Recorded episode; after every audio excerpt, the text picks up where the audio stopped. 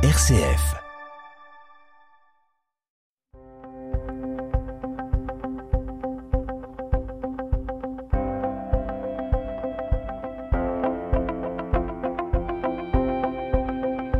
RCF Isère, les histoires du Dauphiné,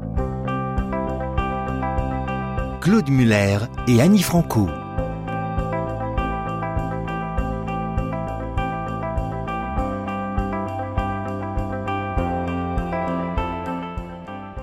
Bonjour Claude. Bonjour Annie. Alors nous avons eu un certain nombre d'émissions, de nombreuses émissions consacrées à la résistance à la Deuxième Guerre mondiale en Dauphiné. Et nous allons maintenant, pendant quelques semaines, retrouver des Dauphinois du passé qui ont beaucoup œuvré pour leurs contemporains. Beaucoup d'entre eux sont oubliés, comme chaque fois que vous nous évoquez des personnages, bien souvent mais ils ont pourtant eu euh, des inventions qui sont encore bien utiles aujourd'hui. Alors ça va être le cas euh, dans notre émission d'aujourd'hui consacrée aux incendies. En effet, autrefois, quand on lit des livres d'histoire, la plupart des catastrophes, c'était des maisons brûlées, des châteaux brûlés. Euh, les gens ne savaient pas lutter contre les incendies. Alors racontez-nous comment ça se passait et l'invention d'un certain d'un certain personnage dont vous allez nous parler aujourd'hui. Oui, c'est vrai, les incendies, c'était quelque chose de catastrophique. Ils n'avaient pas les moyens, ils n'avaient pas les ustensiles, et ils n'avaient pas l'eau non plus, parce que l'eau, n'existait. Il y avait une petite fontaine sur une place, sur un village, c'est tout. Il n'y avait pas l'eau dans tous les appartements, dans les maisons, absolument pas. Alors un incendie arrivait, il fallait courir avec un bro pour aller chercher de l'eau à 300-400 mètres, revenir faire 500 mètres pour jeter le bro sur l'incendie. Alors qu'est-ce que vous On imagine que c'était absolument ah, ah. impossible d'arrêter un incendie. Ah, c'est sûr. Alors, le 16 avril 1750, le Parlement de Grenoble enregistrait un arrêt des consuls de la ville entérinant la création dans la capitale des Alpes d'une compagnie d'ouvriers destinée à porter des secours rapides aux maisons incendiées. C'était quelque chose qui était absolument nécessaire que depuis des années, des années, des, siècles, on pourrait dire, on cherchait quelque chose pour euh, efficace pour lutter contre les incendies. Ainsi naissait donc en 1750 le premier bataillon de sapeurs-pompiers de la cité. Et dans les mois qui suivirent, une compagnie d'ouvriers et quatre compagnies auxiliaires fut créée. Et en décembre, donc de cette année 1750, le bataillon devenait opérationnel. Alors ça, c'était en, en 1750, mais racontez-nous comment ça se passait avant. Ah oui, euh, il existait pourtant auparavant, bien sûr, des personnes en ville chargées d'intervenir en cas d'incendie. Les premières étaient apparues depuis longtemps déjà sous l'occupation romaine, hein, c'est vieux donc. Des groupes d'esclaves, hein, appelés alors des vigiles, euh, veillaient la nuit à la sécurité de Cularo, ancien nom euh, de Grenoble, et étaient chargés d'éteindre tout feu naissant, mais sans matériel précis, et j'allais dire, pratiquement 100 euros, parce qu'il fallait aller loin pour chercher l'eau. Voilà, ils étaient euh, seulement surveillants, vigiles, comme vous dites. Voilà. Et euh, après l'époque romaine, c'était euh, eh bien, comment? Après l'époque romaine, ce furent les capucins, c'est-à-dire les franciscains de la stricte observance, appelés capucins euh, à l'époque parce qu'ils portaient un capuchon long et pointu qui, dès le Moyen Âge, euh, ils furent euh, chargés de l'organisation de la lutte contre les incendies, alors faisant appel au peuple quand c'était nécessaire pour maîtriser les foyers importants. Puis les consuls de la ville créèrent l'obligation aux habitants de se rendre sur tous les incendies munis de récipients pouvant contenir de l'eau. Évidemment, c'était nécessaire. Mais la plupart du temps, quand un sinistre se déclarait, ceux qui en étaient la victime ne pouvaient guère compter que sur leurs voisins, lesquels souvent étaient démunis d'eau, l'unique fontaine du quartier étant parfois bien éloignée, euh, quelquefois 100, 150 mètres, voire un peu plus. Alors, quand est-ce qu'on a commencé à faire un peu des progrès? Eh bien, voilà. Après un grave incendie qui a fait des ravages, fut mis au point vers 1555 un règlement une réglementation relative à la lutte contre les incendies qui obligeait désormais tous les Grenoblois faisant du feu chez eux de posséder des fourneaux et des cheminées. Alors, ça nous étonne, mais euh, ça aujourd'hui. Alors pourquoi euh, on a fait ça? Eh bien, ce qui n'était pas exigé auparavant. Et c'est incroyable aujourd'hui. Bien des citadins, bien des citadins avant allumaient le feu à même le sol, pour en compte, pour faire cuire des choses, à même le sol, sur des dalles ou quelquefois en terre, parce que le sol, là, dans les maisons, c'était souvent de, euh, la terre tassée. Vous vous compte, on, on allumait le feu comme ça, même le sol, et la fumée s'échappait par la porte, la fenêtre, ou encore par un trou dans le toit quand la maison n'avait pas d'étage. Un trou dans le toit, la fumée s'échappait comme ça. Aujourd'hui, ça nous paraît vraiment. Ah ben, c'est plus que moyenâgeux. Ah, ah oui. Euh, alors une décision, euh, là, euh, la décision qui a été prise donc en 1555, elle obtint d'emblée d'excellents résultats et elle diminua d'une façon notoire le nombre d'incendies en ville. Enfin, il était interdit de, faire des feux à même le sol. Il fallait quelque chose. Bon, il n'y avait pas les cuisinières encore à l'époque ni les réchauds, mais il fallait quelque chose et on faisait le feu, on allumait euh, du bois dessous une gamelle et puis. Euh, Donc un petit progrès, mais ça n'était pas suffisant, évidemment. Eh bien sûr, oui. Alors, euh, on mettait trop de temps encore pour éteindre des incendies. Il fallait souvent du temps pour aller chercher l'eau avec des seaux, parce que l'eau, eh ben, elle n'arrivait pas encore dans les maisons. Hein.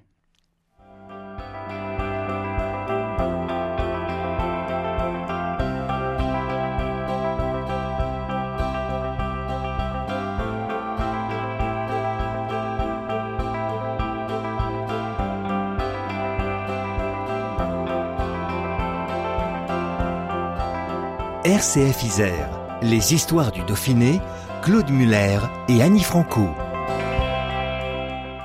Alors venons-en au cœur de notre émission. Quand est-ce qu'il y a eu un réel changement à Grenoble de la part d'un inventeur grenoblois? Eh bien, dans la seconde moitié du XVIe siècle, Grenoble trouva enfin une solution originale et plus efficace, mettant en service une sorte de seringue géante conçu et fabriqué par un ferblantier de la ville, dont nous ignorons hélas le nom aujourd'hui. Alors, une seringue euh, géante, alors deux hommes actionnaient la seringue dotée de manivelles, pompant l'eau à une fontaine. Et cette seringue géante était munie euh, dessous de deux roues qui permettaient un déplacement rapide. L'engin était transporté ensuite dans un délai raisonnable sur les lieux de l'incendie. Et on s'en servait comme utilise maintenant une seringue épidermique. Alors il faut dire que la seringue épidermique n'était pas encore inventée.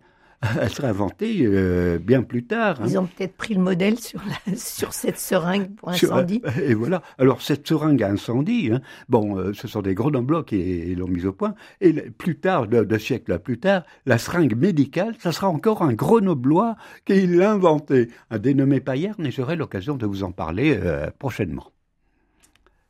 Alors, donc, cette seringue, vous nous expliquez comment ça se passe. Donc, on projetait l'eau en appuyant sur le piston. Voilà. Et on, recueillait l'eau à la fontaine en, tirant le piston. Ça amenait l'eau euh, dans, la, seringue et tout ça. Et puis, euh, après, on courait avec la, seringue pour euh, jeter l'eau. Et là, ça a été un moyen quand même très, très efficace pour éteindre les incendies. Et alors des délégations d'autres villes vinrent à Grenoble pour voir fonctionner la seringue. Elles adoptèrent pour la plupart ce système astucieux qui petit à petit fut perfectionné.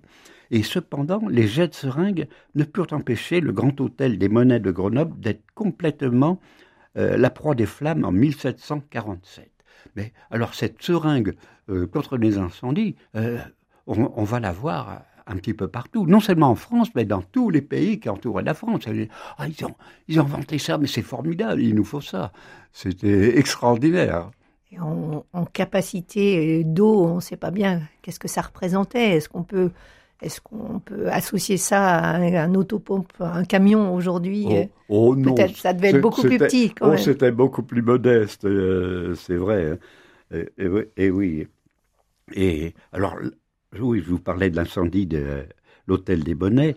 Euh, il mit pratiquement fin à ce moyen artisanal de lutte contre les sinistres, parce qu'on s'est dit, ah, ça suffit pas. Il faut trouver autre chose. Et à peine deux ans plus tard, la ville de Grenoble apprenait euh, qu'une pompe à pression venait d'être inventée, fabriquée et commercialisée en Allemagne.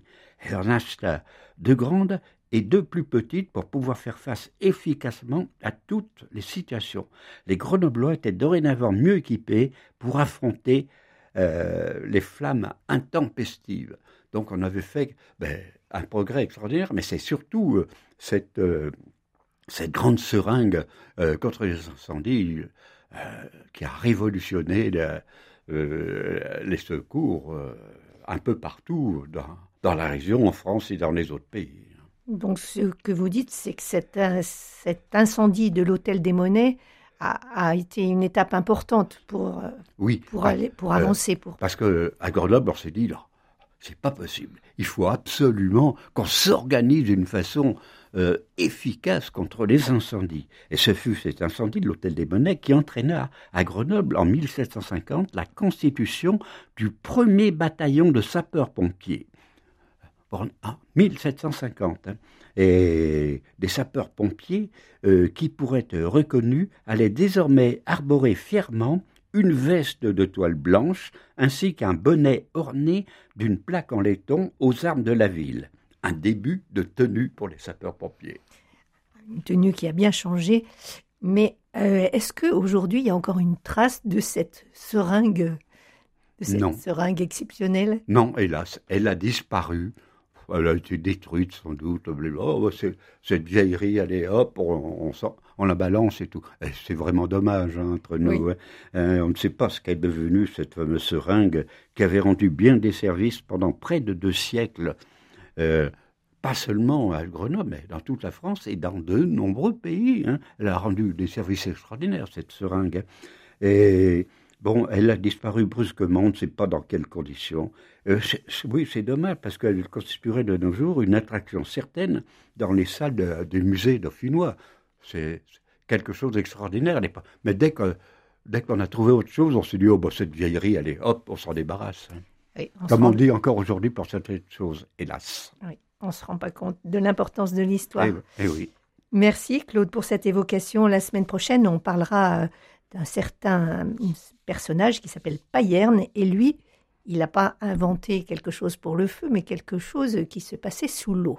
Eh à découvrir la semaine prochaine avec le même enthousiasme que chaque fois que vous parlez de personnages oubliés. Merci Claude, au revoir. Au revoir Annie.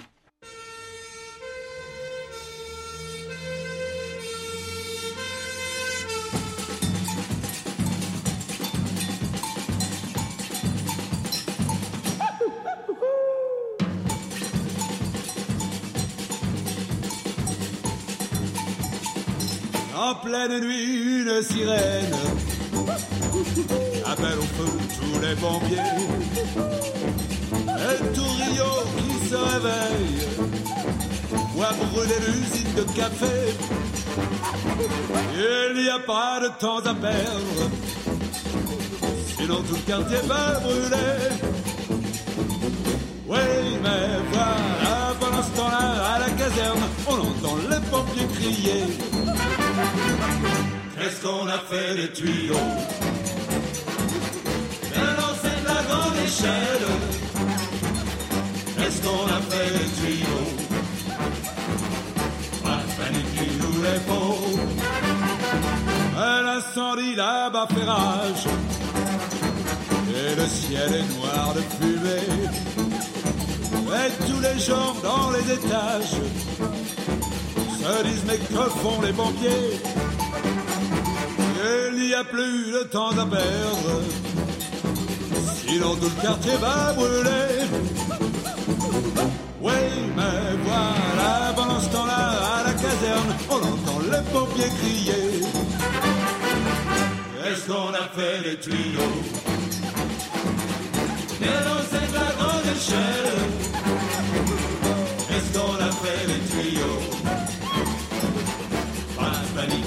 Au petit matin, on le devine, tout le quartier avait brûlé. Il ne restait plus que les ruines sur les centaines de mètres carrés. quand tout à coup, dans le jour blême, on vit courir un pompier qui crier Je viens de la part du capitaine, de ne pas vous énerver. On a retrouvé les tuyaux, et lancé la grande échelle, mais on est en panne d'auto, et on cherche la manivelle. La, la, la.